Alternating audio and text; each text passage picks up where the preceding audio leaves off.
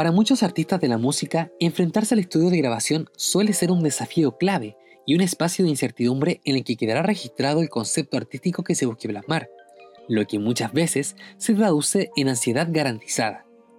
Saber aterrizar todas esas emociones en pos de un trabajo meticuloso y bien hecho es parte del rol implícito que se llevan al hombro productoras y productores musicales, quienes en teoría son los decodificadores de toda esta abstracción de ideas. En esta oportunidad quisimos conversar con una de las personas más icónicas de la producción nacional contemporánea. Victoria Cordero, además de ser compositora, música e intérprete, se ha dedicado en los últimos años a explorar las posibilidades de sonido en profundidad, con resultados empíricamente exitosos. Conversamos en Voces con la también nominada a Mejor Producción Musical en los Premios Pulsar 2020.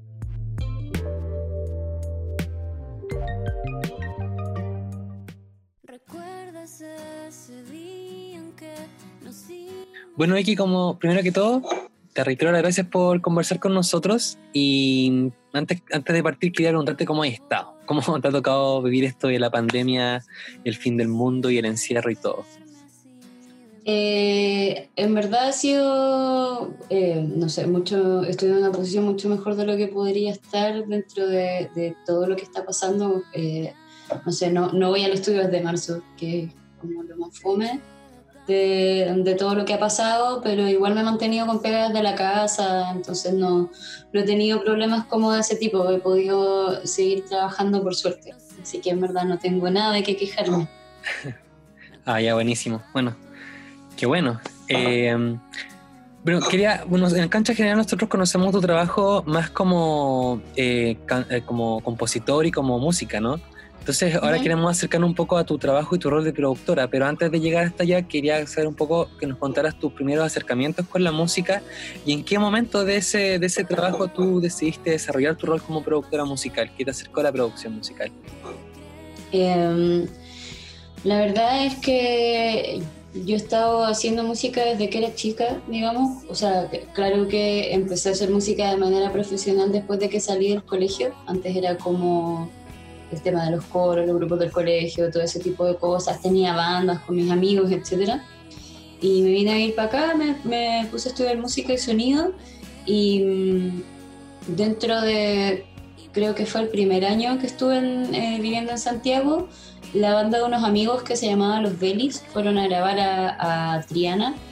Esto fue el 2008 y todavía estaba el Chalo González allá trabajando, entonces ahí conocí al Chalo, conocí a Claudius. Em, como, fue como mi primer acercamiento en esto de grabación profesional como tal. Y eventualmente yo iba a tener que elegir una especialidad dentro de mi carrera que era composición o producción musical. Y la verdad es que a mí me gusta mucho hacer canciones, de hecho es lo que más me gusta hacer, en verdad me gusta mucho, mucho tocar en vivo, como el, acercamiento a la música desde, ese, desde esa área es, como mi cosa favorita. Pero mm, no me llamaba mucho la atención realmente estudiar composición. Em, no, no fue nunca en verdad como una idea que he tenido, simplemente como, o sea, no sé, considerando que vivía en Punta Arenas y tuve que cambiarme de ciudad para venirme a estudiar música y poder hacerlo, en el fondo me hubiera lo mismo tener que estudiar composición para seguir ahí, ¿no? Pero eventualmente me, empezó a llamar más, la atención cómo se hacían los discos que cómo se estructuraban las canciones en ese sentido.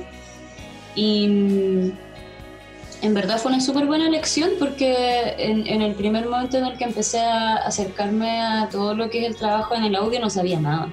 O sea, como en mi primera clase de Pro Tools en tercer año no sabía ni siquiera aprender un iMac. Así, era, como un poco extremo. Pero mm, súper rápidamente empecé a interesarme más, empecé a darme cuenta de que en verdad era una buena decisión y em, hice mi práctica en un estudio de grabación que se llamaba Agartha, o sea, todavía existe, se llama Agartha de José Jaras.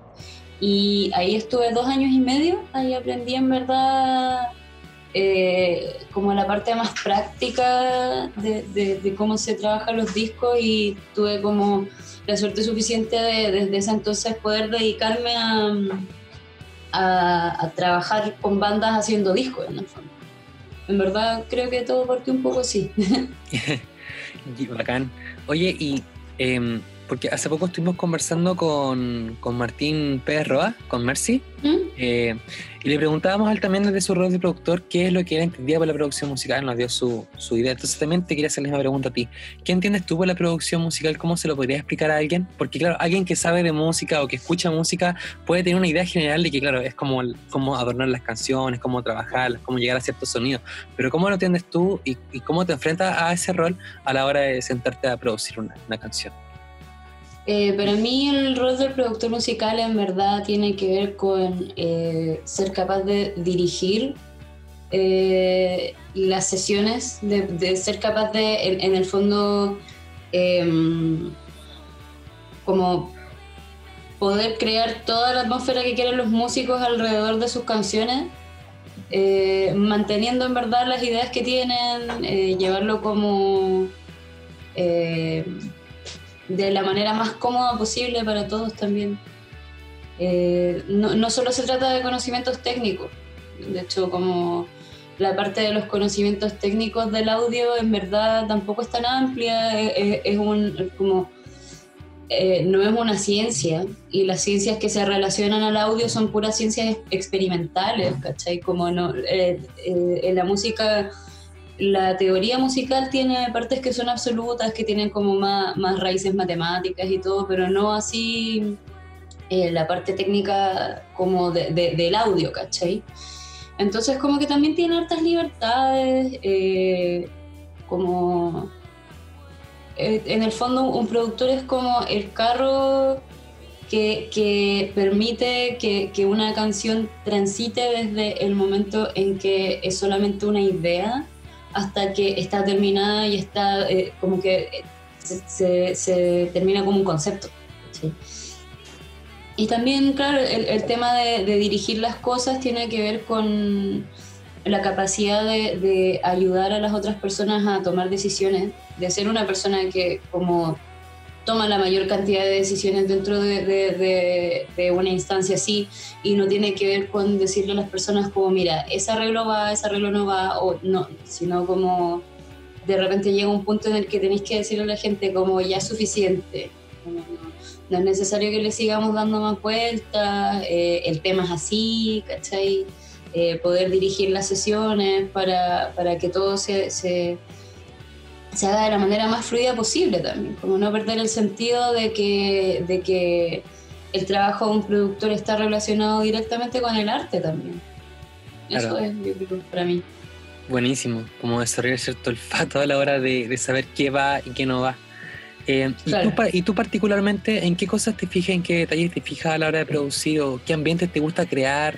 Obviamente me imagino que depende mucho de con quién estés trabajando, pero ¿Podrías decir como que tienes una especie de sello o algo como decir, ¿sabes qué? Esto es lo que a mí me gusta, las canciones me gusta trabajarlas así? En verdad, eh, me gusta planificar bien las sesiones porque, bueno, yo también trabajo en, un estudio donde eh, trabajamos con un horario, como eh, está todo como organizado desde ese, desde ese punto, como...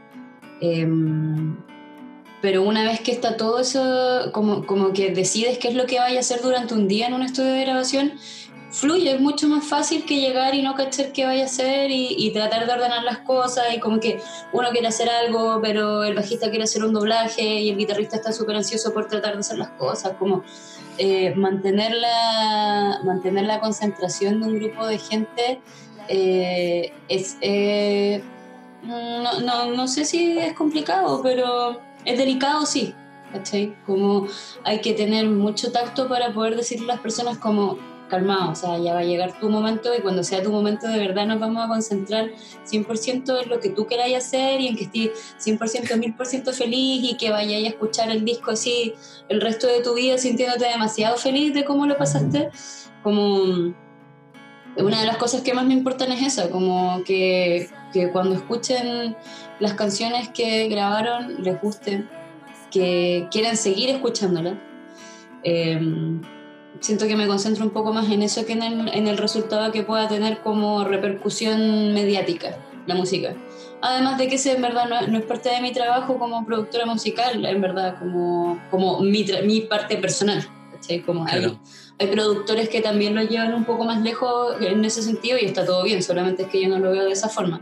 Pero una de las cosas que más me interesa es que la gente se sienta cómoda cuando entra al estudio de grabación porque es un, es un espacio hostil, es verdad. Es un espacio hostil como para todos. O sea, nadie vive, bueno, algunos productores sí, pero eh, de los músicos ni uno vive o, o, tiene tiempo de acostumbrarse antes de, de llegar al espacio, ¿cachai? Como a veces van un par de días antes y les muestro como, mira, esto es así, o han ido antes al estudio y bacán, ¿cachai? Pero aunque hayan entrado siete veces al estudio, cuando llega el momento en el que yo les digo, grabando, ¿cachai? Siempre hay un, un pequeño nivel de ansiedad, un pequeño nivel como quizás de inseguridad, dependiendo de las personas, ¿no? Como eh, cuando se da que, que los músicos están absolutamente seguros de lo que están haciendo, se dan otras cosas, ¿cachai? Como, como fluyen de, mejor manera los arreglos, se sienten más seguros con respecto a los sonidos que, que están que están como generando, ¿cachai? Entonces, e, en verdad una de las cosas que me, me interesa más por sobre los aspectos técnicos es que, que, sea una buena experiencia para todas las personas que estén involucradas en, en la realización de un fonograma, ¿cachai? Ya veo. Oye, ¿y cómo, que me interesa saber cómo eh, manejáis un poco tú, eh, tu rol de productora, como esa, esa ansiedad de, lo, de las bandas, de los músicos que, que, trabajan de repente, que porque lo he visto, o he conversado con otros productores, otros músicos que llegan, que, es verdad que ese espacio es hostil, hay harto nervio o harta ansiedad por llegar ahí. Verdad. ¿Cómo se puede manejar eso según tú? Eh, yo creo que ser amable es como la, la respuesta más fácil. Lo, al, al, menos a mí me parece un poco obvio, como a través de la amabilidad y, y, y porque, o sea, puede sonar como súper hippie lo que estoy diciendo, pero también dentro de este mismo contexto llega un momento en el que tengo que decirle a los músicos como esté cantando desafinado o ese arreglo tiene una nota que está fuera de la escala y hay que cambiarlo o no sé, pues a veces cuando están eh, no sé, me toca igual trabajar con bandas que cantan en inglés, ponte tú, les tengo que decir como, oye, escucha, como gramaticalmente estoy incorrecto, tenéis que cambiarlo.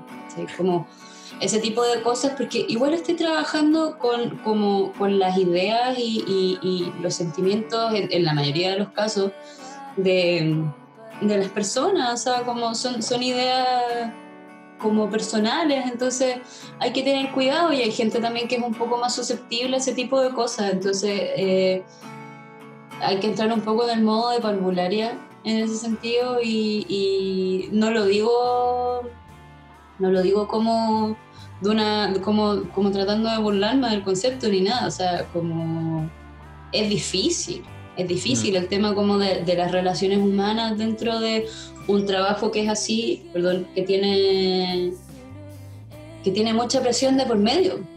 Mm.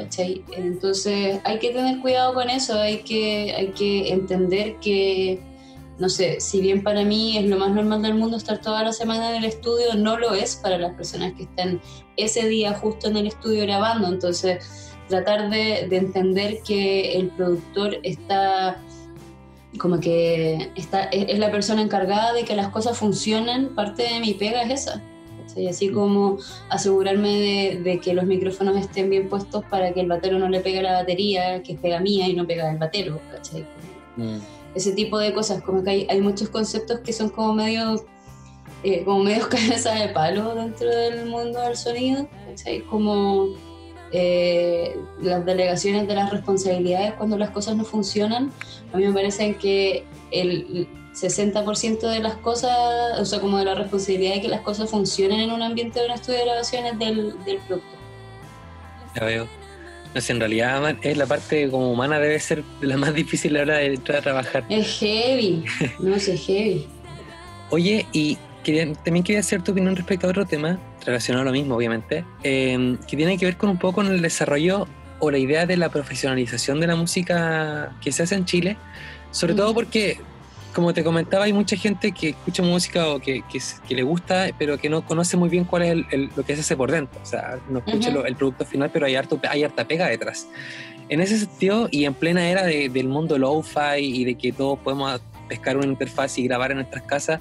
Eh, ¿Cómo veis un poco el, escenario de esa profesionalización de la música en Chile? O sea, obviamente comparándolo a 10 años atrás, ha crecido muchísimo, pero quizá, no, sé cómo lo ves tú actualmente y quizá qué desafíos estarían faltando hoy en día para hablar ya de una, incluso quizá de una industria musical. Para hablar de una industria musical, no, no hay, no existe. O sea, me han preguntado mucho esta semana con respecto a la industria musical chilena y no existe, no, no existe la, cultura como para, para poder eh, tener una industria de, del arte en el país debería haber un montón de, o sea, debería haber primero un apoyo por parte del Estado que, que fuera consistente, ¿cachai? Y en verdad eh, puede ser un poco cara de paro que lo diga yo con, como tan tajantemente siendo que, no sé, hace un par de años me gané una beca para ir a estudiar a Estados Unidos para hacer una especialización de audio, ¿cachai? Pero yo pude hacerlo y toda la gente que no pudo hacerlo, ¿cachai? Como mm. está, hay una, una, como hay un vacío gigante, como, no sé, eh, no hay, no hay fondos para las artes, para ninguna de las artes. Mm. Entonces no podemos hablar de industria, como a mí me parece que estamos años luz de hablar de una industria, además de que es un concepto que no corresponde a la realidad en, la que nosotros vivimos, como mm. por sobre todas las cosas, ¿cachai?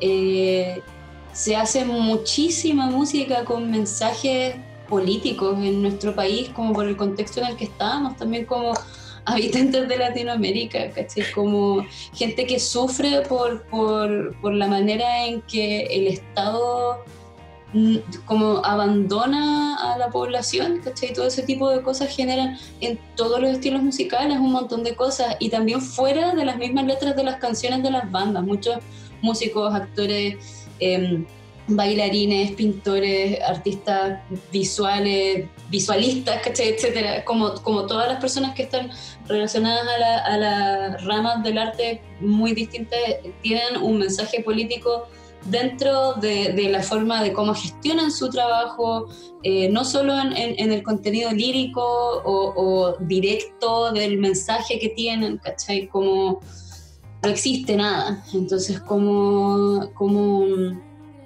el arte también se, abre paso a pesar de todo ese tipo de faltas así es como empiezan a nacer, eh, no sé, como, como nace el lo-fi, como, eh, como nacer eh, como todos los estilos de música que son como, entre comillas, con sonidos no profesionales que en verdad se, se desarrollan al margen de los estándares industriales que en verdad el estándar de la industria de la música que se trata de seguir aquí y en todo el mundo es el estándar de, de la industria norteamericana, ¿cachai? Mm. Y para la realidad que tenemos nosotros, que eh, las artes no mueven, o sea, de ninguna manera están cerca de mover al, mismo porcentaje de la población en Chile, por un montón de razones, versus lo que sucede en Estados Unidos, es imposible tratar de acercarse a ese modelo de, de hacer las cosas, ¿cachai? Entonces, dentro de eso, eh, como todo lo que sucede con, con, el alcance que tienen las personas ahora que no son profesionales a los equipos de, de audio en particular, eh, que no sé, a mí me gusta llamarlo como la democratización del audio, em, permite que, que, se cree como una contraindustria, ¿cachai? Como... Mm. Eh, que en el fondo es lo que pasa aquí con, con todo, o sea, eh, sobre todo con, con, los artistas, o sea, piensan los artistas del indie que son como más famosos, también están como en, en, una carrera que va en paralelo a lo que hacen las otras industrias, ¿cachai? Y mm. es bacán también, como es, es, la forma en la, que, en la que podemos hacerlo y, no sé, hay, hay sellos que, que han hecho un trabajo no sé, como impresionante, como eh, es súper lindo ver cómo hay artistas que, salen de, no sé, del cine Arte Alameda o del Estudio Elefante, de un montón de, lugares que eran súper chicos, como, no sé, y de repente tienen una carrera a nivel latinoamericano y, y, pueden, pueden hacerlo, es bonito, ¿cachai? Pero también todas esas cosas se generan al margen de lo que es la industria realmente como anglo en el fondo, ¿cachai? Y es lindo, porque también eh, no, debería, no debería poder negarse la opción, la posibilidad de que todo el mundo tuviera una relación con el arte en cualquiera de sus formas. Yo lo encuentro bacán. Apaño, Brigitte, todo eso. Bacán, bacán. Eh, hay una cosa que quería consultarte igual que um, tiene un poco que ver con, tú me comentaste que ganaste una beca y pudiste, tuviste la oportunidad de poder estudiar em, eh, audio y todo eso. Em, hace un tiempo, en, en verano, conversamos con Yael Mayer, eh, música chilena, también productora, y uno de los temas que tocó que me pareció re interesante, que tiene que ver con que si bien en los últimos años em, ha mejorado o, o, sea, ha agrandado la visibilidad de las mujeres artistas, músicas que están haciendo su trabajo, em, mucho más que en años anteriores, hay una duda súper grande, que aún está, pero mucho más grande con la idea de las mujeres productoras o las mujeres ingenieras de sonido o, la, que estén en las máquinas, por decirlo atrás, em, haciendo el trabajo previo al producto final, como ya hablado hace un rato. Eh, ella me comentaba que no no sabía por qué, no sabía por qué se generaba esa, quizá, ese desconocimiento o ese, esa invisibilización tan grande, más allá de la respuesta que, ya se conocen, em, pero que sí es una duda súper grande. ¿Pero cuáles son las respuestas que ya se conocen como con respecto a eso? O sea, a que en general la cultura es machista, a que la música chilena tuvo una cuota machista gigantesca casi toda su existencia, entonces como que viene de ahí, pero ella decía que le gustaría que hubiese, o por lo menos donde cuando ella estudió, no, no vio mujeres como que se quisieran interesar tanto por el lado, el lado de la producción, sino más al lado de la composición, del arte arreglado. Entonces, eh, a eso se refería un poco. Eh, ¿Cómo lo ves tú? Y, quizá, ¿cómo se podría dar esa amplitud de las mujeres a, a tomarse los espacios de la producción musical, en ingeniería en sonido y todo eso? Ahí hay algo se habla mucho de que las mujeres se tomen los espacios, o no sé, yo estaba en paneles donde hombres me han terminado preguntando como, bueno, aquí estamos, esperando a que aparezcan, ¿cachai? Y es como, mm, como hay que tener ojo con cómo se, se redactan ese tipo de, de enunciados con respecto a la participación de las mujeres en la música y en el audio, porque en verdad hay muchas, muchas, muchas, muchas. O sea, eh, no sé si es que hace dos años se está empezando a hablar de las mujeres que estamos como metidas en las áreas técnicas, pero las áreas técnicas de la música son muy amplias, o sea, muy, muy amplias. Eh, es curioso porque, bueno, yo también cuando estaba estudiando en, producción era la única mujer de mi generación, muy, muy velozmente, como que eh, entramos en el tercer año cuando teníamos que elegir la especialidad, entramos tres mujeres y dos de las chiquillas se salieron antes de que terminara el primer año, no por razones que tuvieran que ver como con discriminación ni nada, sino como en verdad solo querían dejar la universidad y estaba todo bien, ¿cachai? Yo seguí, fue como medio complejo igual dentro de un momento, em, como a medida que vais participando como en más espacios donde hay mujeres, te vas descubriendo que en verdad hay muchas más de las que tú crees, como en, primera instancia.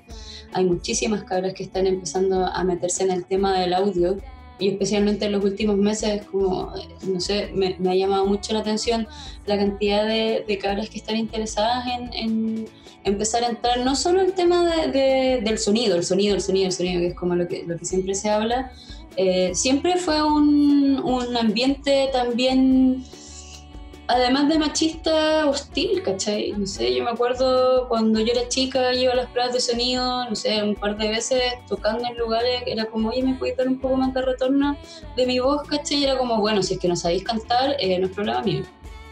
Mm. Como literal me acuerdo cuando tenía 19 me pasó eso con un sonidista en, un bar de rock, ¿cachai? Entonces como nunca había una, o sea, eh, en términos generales, ¿cachai? No había como una mm, una disposición de nadie a enseñar nada.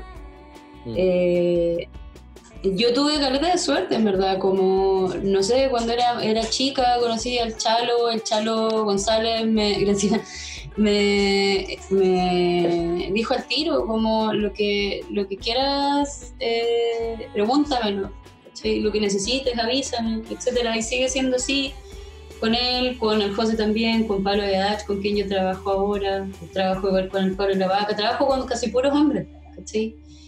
y he tenido la suerte de trabajar con casi puros hombres que han sido muy buena onda conmigo.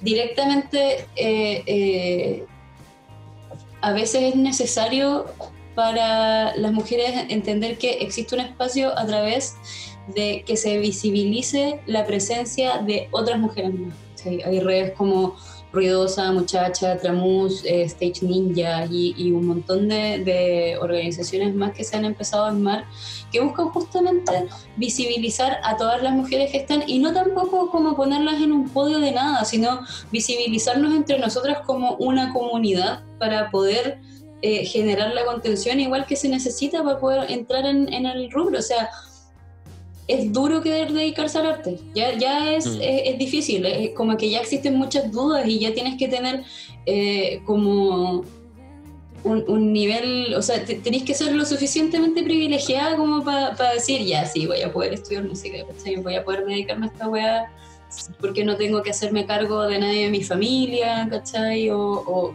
porque puedo, ¿sí? Mm. Entonces sigue siendo, sigue siendo un poco cerrado porque sigue siendo demasiado difícil, sigue siendo difícil cobrar, sigue siendo difícil estar dentro del, como de la máquina, ¿cachai? Y, y, lograr la estabilidad eh, es complejo. También hay que, hay que postergar demasiado tu vida. ¿cachai? Eh, eso, eso es algo de lo que yo siento que no se habla lo suficiente cuando tenemos esta conversación que está empezando a, como volverse como un must en las conversaciones, que es como las mujeres en la música, como si es que recién, como si fuera un, invento desde el 2015 en adelante, que las mujeres empezaron así como a germinar dentro de las artes, ¿cachai? Y eso no es así, no es así, nunca ha sido así. O sea, eh, hay un factor social, además de económico, eh, que tiene que ver con el, postergar eh, un montón de cosas, eh, no sé, el, postergar como tener tiempo es lo primero, como tener tiempo para lo que sea. Yo ahora con la cuarentena he tenido bastante más tiempo del que tenía antes, obvio, porque estoy dentro de mi casa y porque no puedo grabar, pero por lo general tengo jornadas de trabajo de lunes a viernes como mínimo de 12 horas.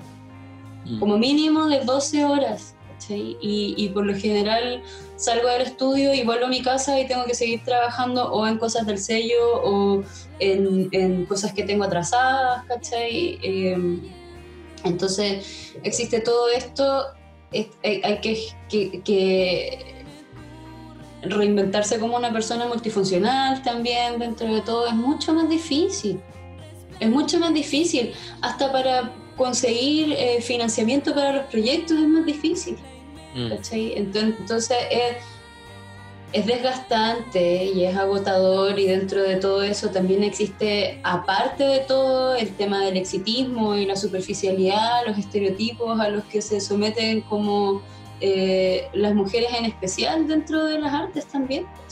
Como también es complejo, eh, eh, no sé, yo antes de dedicarme a, ser productora como, como oficio, digamos, porque en, verdad tuve que, decidir que no, no iba no iba a llevar adelante mis proyectos musicales como, como mi fuente de trabajo, porque me significaba exponerme demasiado a justamente a todos esos juicios, ¿cachai? Mm.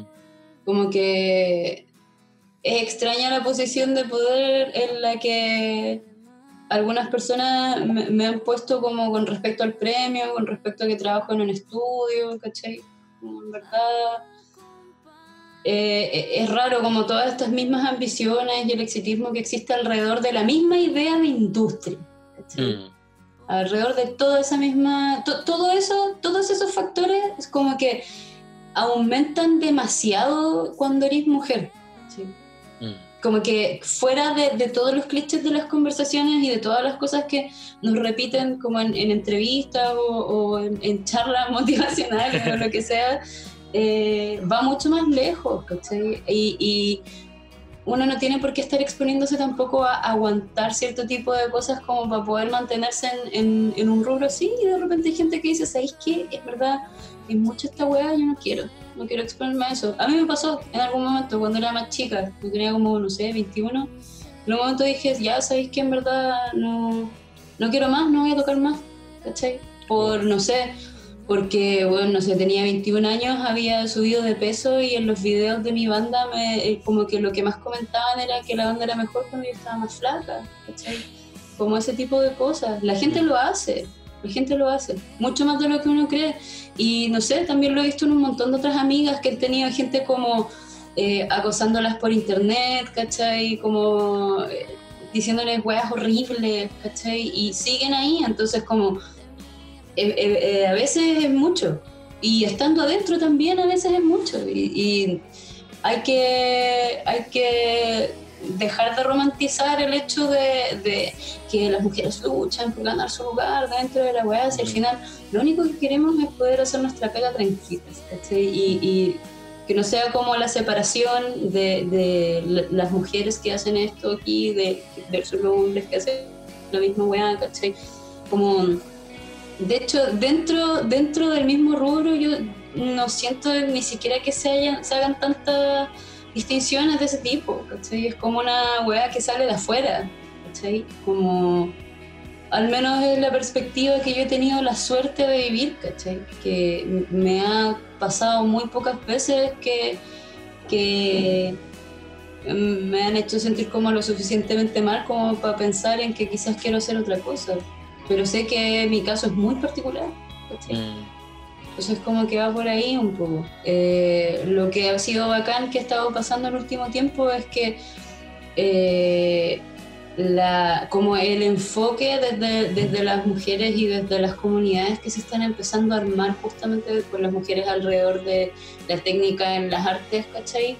Eh, tiene otro enfoque, tiene un enfoque que es más como de conozcámonos, apañémonos, traspasémonos nuestros conocimientos entre nosotras, necesitáis algo, yo te ayudo, eh, no sé, yo cuando puedo, que no, no, pasa tanto, o sea, especialmente en la semana cuarentena, pero cada vez que puedo trato de, de introducir eh, como al, al estudio, aunque sea como por una como para una experiencia para alguna cabra que jamás haya entrado a un estudio y que le interesa eh, como quizás dedicarse más adelante a la producción o a la música o a lo que sea, eh, decir como ya, mira, ven, este día yo te puedo recibir, que te puedo mostrar cómo funciona esto, pregúntame lo que sea, etcétera.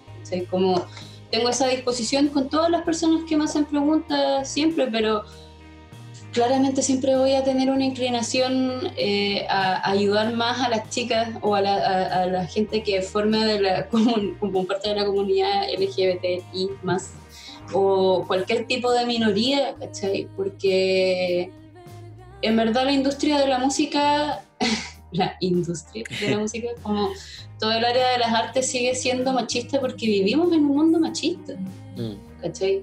Entonces como e, es, un problema basal, más que un problema como circunstancial, no es circunstancial, ¿cachai? Vivimos en un mundo que es machista, entonces como...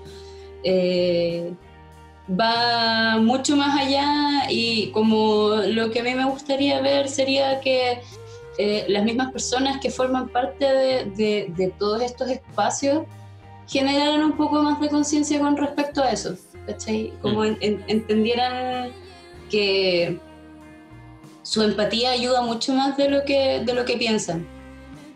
En verdad, eso como pienso en general con respecto a eso. no, no, pero buenísimo.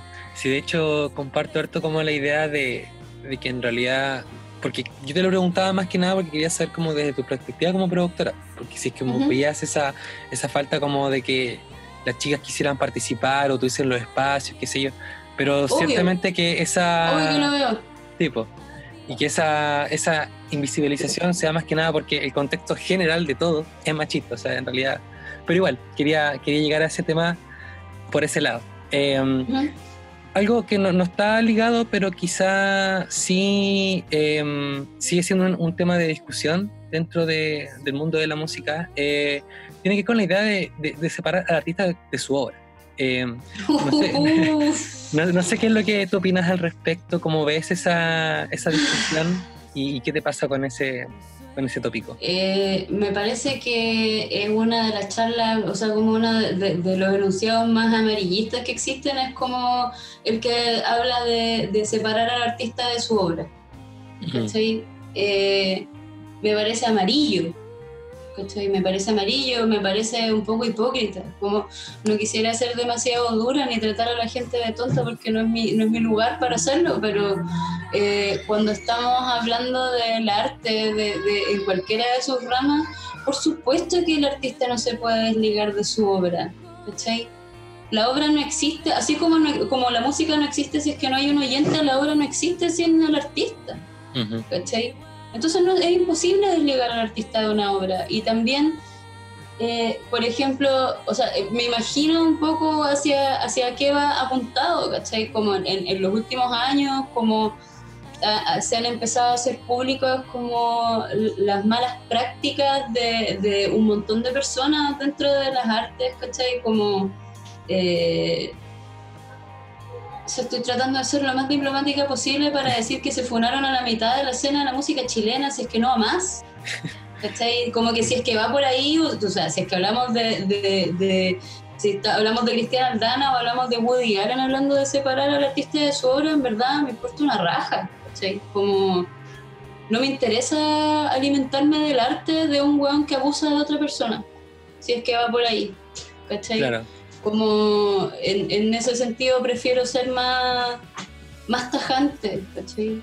Como no, no, me interesa, no me interesa como el, arte de, en, ese sentido y en verdad creo como eh, en el buen sentido y en el mal sentido también, como para que no sea una conversación como, no, quisiera llevarlo como un plano tan agresivo, sino como soy, soy un poco tajante nomás, pero me parece que no es posible separar al artista de su obra y también fue, fue como un, También fue algo que tuve que pensar caleta, ¿cachai? Como son conversaciones a las que nos hemos tenido que ver todos involucrados como en, en, en un momento de, de, reflexión también sobre la, la, ética personal, ¿cachai? Como, según como las cosas que están pasando en el mundo, ¿cachai? Una pregunta que yo creo que todos los artistas se deberían hacer, si es que si es que piensan que está bien separar al artista de su obra. Como... Justamente te lo preguntaba como desde la arista, desde tu, rol como artista, em, porque en Cancha lo hemos discutido en más de una, oportunidad y, en general lo plantea, por ejemplo, por casos grandes como tipo Michael Jackson y de ahí para, abajo, eh, en el que se discute esto y hay gente que se va por un lado, que se va para otro, pero que finalmente tiene que ir una discusión de poder o, o, al menos es lo que, lo que tenemos como la idea de que cuando uno escucha la música de alguien que, que no sé, porque tuvo estas malas prácticas que estamos conversando, eh, al final estás baleando porque a través de, de, esa, de esa fanaticada o de, consumir su música, le estás dando poder a que alguien que ya es poderoso por lo general. Entonces, absolutamente. Eh, por eso te preguntaba. Mm. No, o sea, es que en verdad a mí me pasa, puta, no escucho Michael Jackson porque eh, cuando escucho a Michael Jackson en la calle, lo primero en que pienso es que era un violador de niños. Mm. ¿Por qué querría yo alimentarme con alguna parte del cerebro, del inconsciente de una persona que es un violador de niños? ¿Cachai? Llevándolo a. Eh, o sea, eso es como, eso es como la, perspectiva más amable que puedo tener con respecto a la, conversación de los artistas y sus obras y, la mm. separación o no de, entre ellos, ¿cachai? Es como llevarlo a esos ejemplos que son más masivos, O sea, eh, no, no puede seguir sucediendo.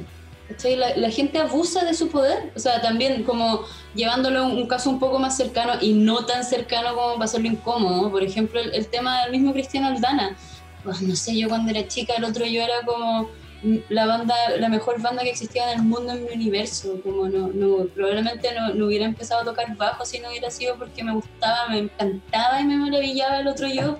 Y en el momento en que me enteré de esa banda fue como, como era lo suficientemente grande y había visto la suficiente cantidad de, de, de, de cosas, como de, actitudes dentro de cómo la gente, en particular los hombres, utilizan esta visibilidad y utilizan su mensaje para poder manipular a otros seres humanos, que en verdad, ¿cómo te van a quedar ganas de escuchar al weón después de saber que es una mierda?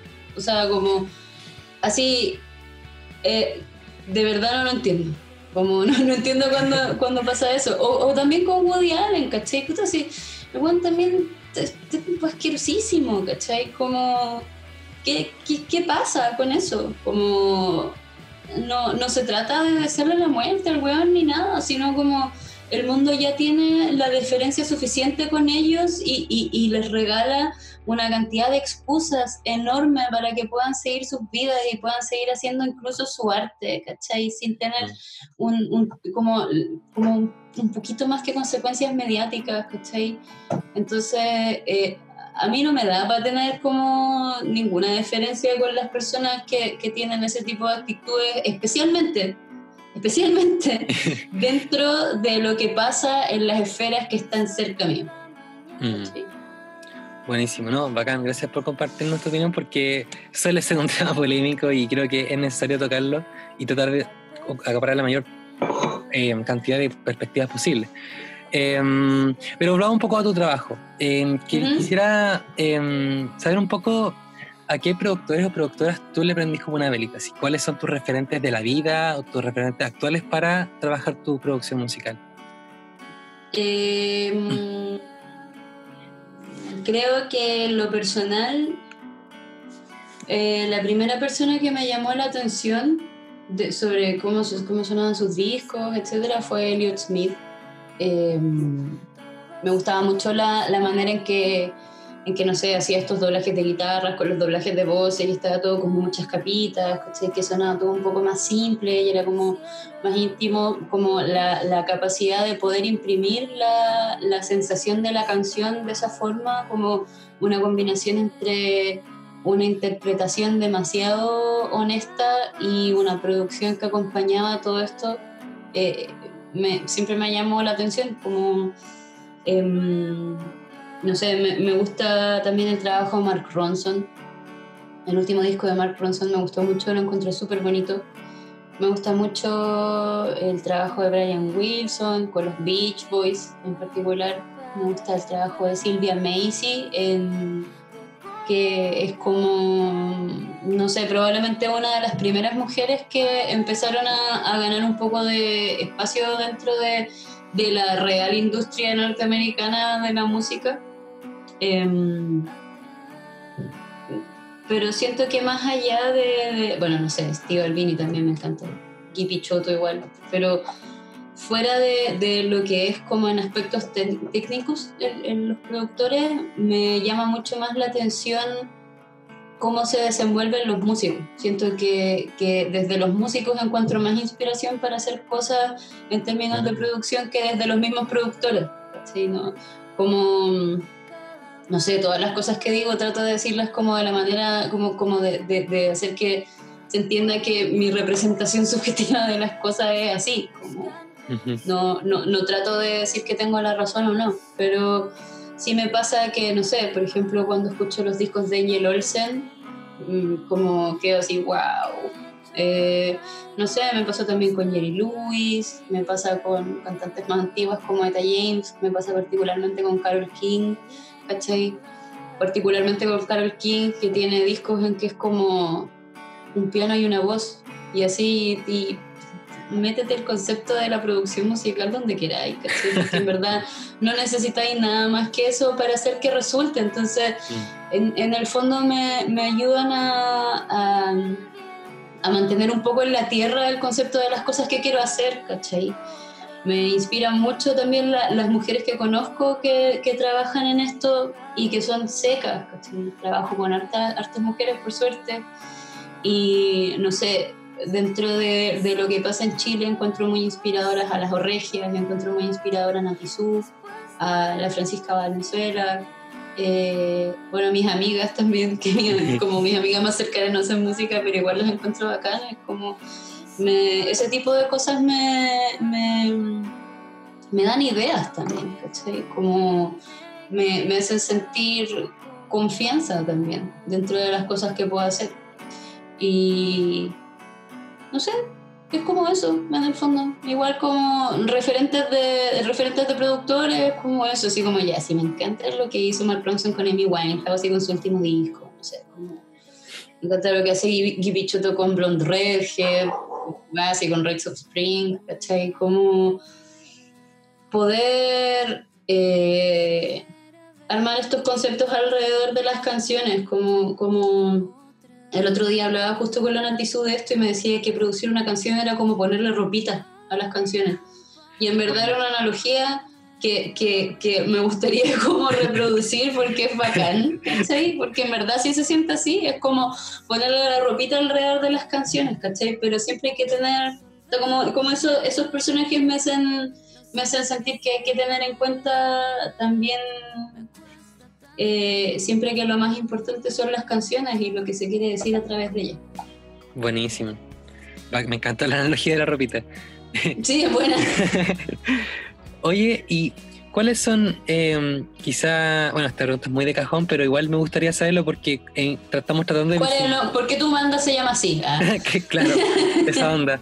No, pero estamos tratando de visibilizar el trabajo de la producción musical porque no es que nos interesa harto, entonces como por eso.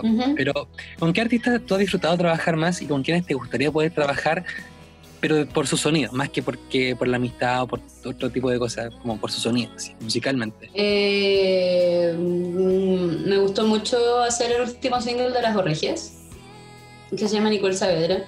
Lo pasamos bacán, fue bacán. Como tiene una manera muy visceral de hacer las cosas y no, tiene no le dan muchas vueltas. Y eso es bacán porque en verdad quiere decir que tienen súper claro lo que quieren hacer y lo que quieren decir y que saben cómo les gusta hacer las cosas también. ¿cachai? eso como cuando llega alguien que tiene las ideas tan claras eh, con respecto a lo que quieren hacer, mi trabajo es mucho más, más, no es más fácil, pero es más fluido, ¿cachai? Mm. Como se abre otro espacio, Son otro tipo de decisiones, otro tipo de, direcciones a las que yo puedo llevar la música y las experiencias dentro del estudio de grabación y como con la postproducción y todo eso, ¿cachai? Eh, además que están... Eh, no sé, como querían estar, como que conversábamos mucho de los procesos, les interesaba mucho entender cómo funcionaban las cosas y pucha, uno como cuando te dedicáis como a las áreas más técnicas de ese tipo de cosas, eres un super nerd, entonces como cuando te dan la opción de hablar más de este tipo de cosas es mucho más bacán. Eh, y en general me gustaría trabajar con más mujeres. Eh, la, más allá de, de, de que todos buscamos generar la apertura de espacios y también la visibilización de nuestro trabajo. Em, me gustaría poder trabajar más con mujeres y con disidencias, como, no sé, igual hablando con las orregias siempre dicen como, claro, las mujeres y disidencias es como un concepto que se está repitiendo, ¿cachai? Que es como, eh, eh, a veces es un poco raro tener que decirlo de esa forma, pero hay que, como todavía no se inventa otra forma de, de decirlo, no sé pero sí me gustaría poder trabajar con mujeres y disidencias como en, una como, de, como con más tiempo, ¿cachai? Mm. Em, siento que hay muchas cosas muy importantes que tenemos que decir y que, y que se está abriendo un espacio de verdad para poder decirlas y para que sean escuchadas y para ser tomadas en cuenta. Como toda la revuelta social nos ha regalado un poco esta esta como dosis impactante de realidad. Y, siento que ahora todos tenemos, tenemos más cosas que decir y hay, hay como una mayor sensación de, de como, como, como, todas estas mismas formaciones de comunidades hacen que haya como más fuerza para querer decir las cosas y que haya más espacios también para decir lo que queremos decir. Y ya como súper específicamente, si es que me dijeran como con qué, con qué artista me gustaría trabajar. Eh, así... Mm, me gusta mucho un proyecto que se llama Narval Orquesta, que es una, una orquesta chilena. Eh, son muy, muy interesantes. Y como internacional, uy, a ver. Eh, Así como soñado no sé, Minecraft, como por decirte lo primero que se me ocurre. Me gusta, me gusta que tienen una propuesta, una propuesta de estética de sonido. Eso lo encuentro interesante. Bacán. Sí. Oye, ¿y cuáles eh, son los desafíos que se vienen para Vicky, así en la música, eh, en la vida, no sé, no, pero en la música? ¿Se vienen nuevos proyectos? ¿Estás trabajando en algo que no puedas contar? Eh, siempre estoy pensando en hacer más canciones, como me gustaría ahora justamente poder dedicarle más tiempo a mis canciones. Eh, la cuarentena me, me está empezando a, a, llevar un poquito más para ese lado. Nunca, nunca he tenido las presiones de, lo, de los plazos, como, o sea, no sé, también trabajo en un sello, como tengo las presiones de esos plazos como para los proyectos de otras personas, Y, y, no se sienten como una presión porque no son mi proyecto.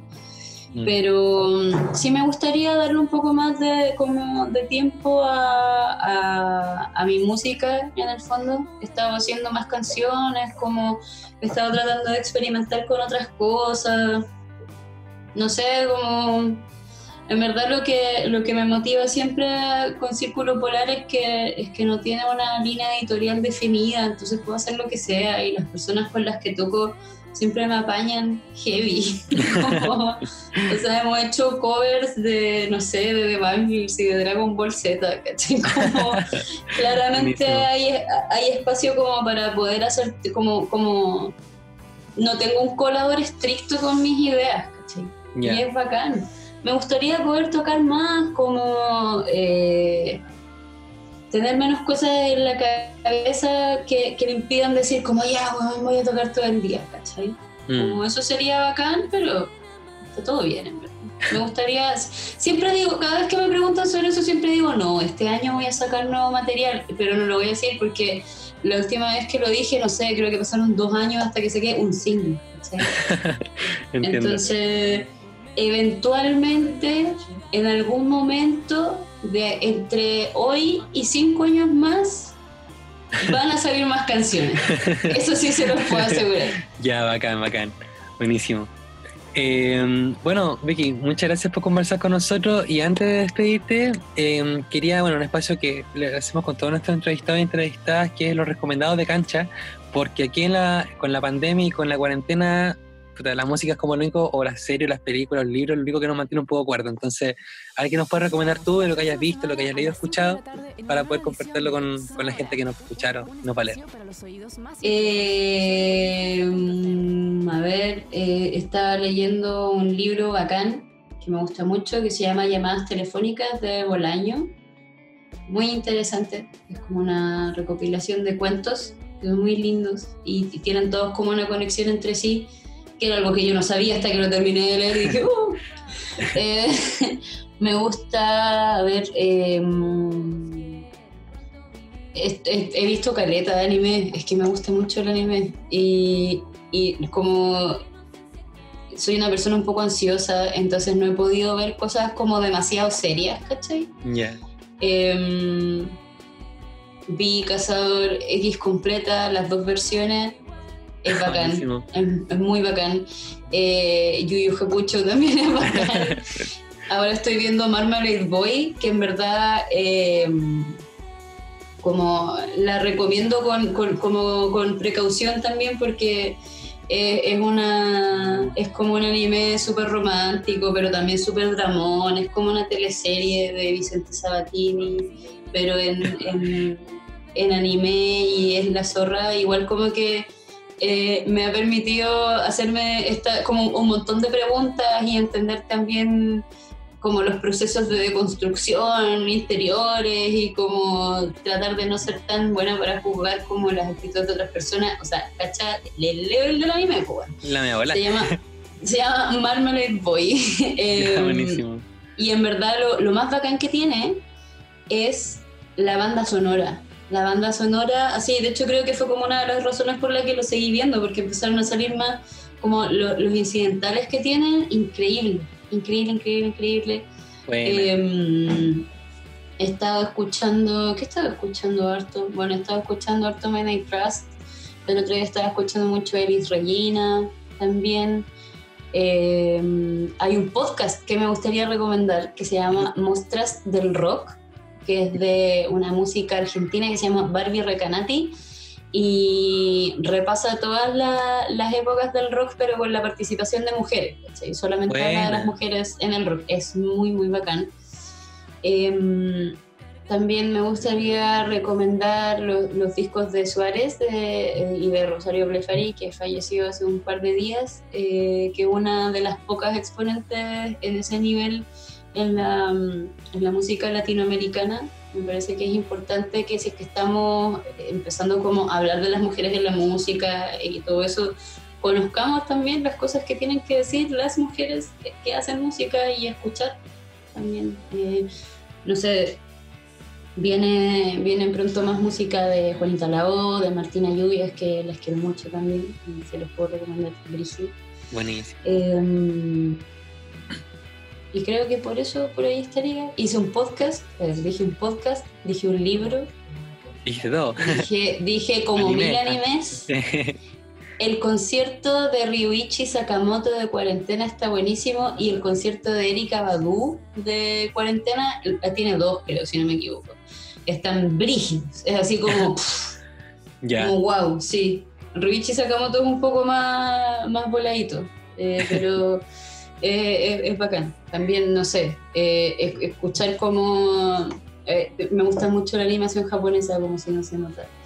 Em, aprovechando que están todas las películas de Ghibli en, Netflix, para la gente que esté interesada también en, el tema de las orquestas, pueden escuchar cosas muy hermosas que les hagan quedar así como, como llenas de amor dentro del contexto en el que estamos, que es bastante necesario. Eh, pueden escuchar eh, los conciertos de, de, Déjame ver que estoy en el computador, creo que se llama Yobi Saji el, el, director de la orquesta. Bueno, Ryuichi Sakamoto igual trabajó un poco en, la música de, de Ghibli. Mm. Ay, no sé, no me acuerdo. Pero pueden, o sea, si ponen Ghibli Music Orchestra van a encontrar. Va a aparecer. Sí, como es muy lindo. Ya, bacán. Bueno, súper recomendado entonces, pues bacán, Vicky. Muchas gracias. Eh, y nada, pues, gracias por compartirnos tu, tu, experiencia, tu historia y tus opiniones. Bacán, se agradece muchísimo. Y nada, pues eso, esperemos por conversar en otra oportunidad y felicitaciones por la nominación a los Pulsar, así que. Muchas gracias. Bacán. Eso. Ya, pues. Ya, Franco, muchas gracias, que estés bien. Igual tú, que estés súper bien. Un abrazo. Igual, chao. Chao, chao.